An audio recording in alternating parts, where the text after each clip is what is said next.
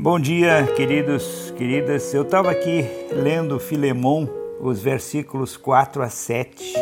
Depois é, foi ali em Provérbios 3, 27. Não deixe de fazer o bem aos que dele precisam, estando em sua mão o poder de fazê-lo. Eu me lembro um dia da preparação para Páscoa é, e, e eu desafiei a congregação a sair da sua zona de conforto, entregando fielmente o dízimo, compartilhando o Evangelho com outras pessoas, ajudando a comunidade por meio de atos de serviço, Interessante que eu ouvi um testemunho de um irmão que foi nos visitar e ele disse assim: Meu primeiro dia de pagamento nesse período foi o maior salário que já recebi. Embora tenha sido apenas alguns cliques em meu computador, foi difícil enviar 10% desse salário para a igreja. E aí ele dizendo que publicou nas mídias sociais sobre a sua fé e incluiu um convite aberto para perguntas e para qualquer pessoa se juntar a ele na igreja. A manifestação positiva de amor cristão foi incrível, diz ele. Por fim, investigou até descobrir que um grupo da igreja servia uma refeição e um abrigo para os sem-teto. Obviamente que ele é de outra congregação. Uma vez por mês, agora ele aguarda o quarto sábado de cada mês e ele faz todos os esforços para participar.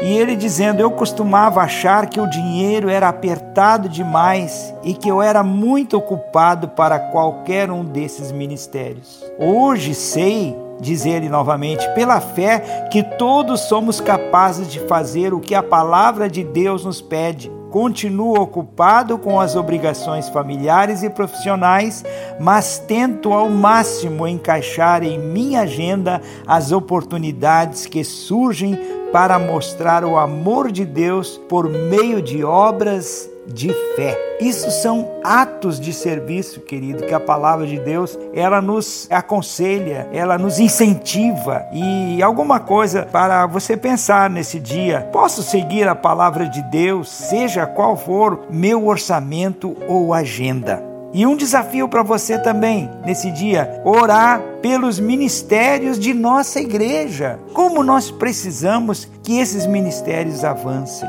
Amém? Vamos orar? Pai Celestial, nós te agradecemos por tudo o que fizeste por nós e por tudo o que nos permites fazer em teu nome. Continua a nos mostrar as alegrias de te servir e, em nome de Jesus, nos faz, como igreja, crescermos nesses atos de serviço, crescermos no amor, crescermos na fidelidade, crescermos para que assim nós possamos conquistar almas e mais almas para ti, transformar as pessoas em nome de Jesus é a nossa oração.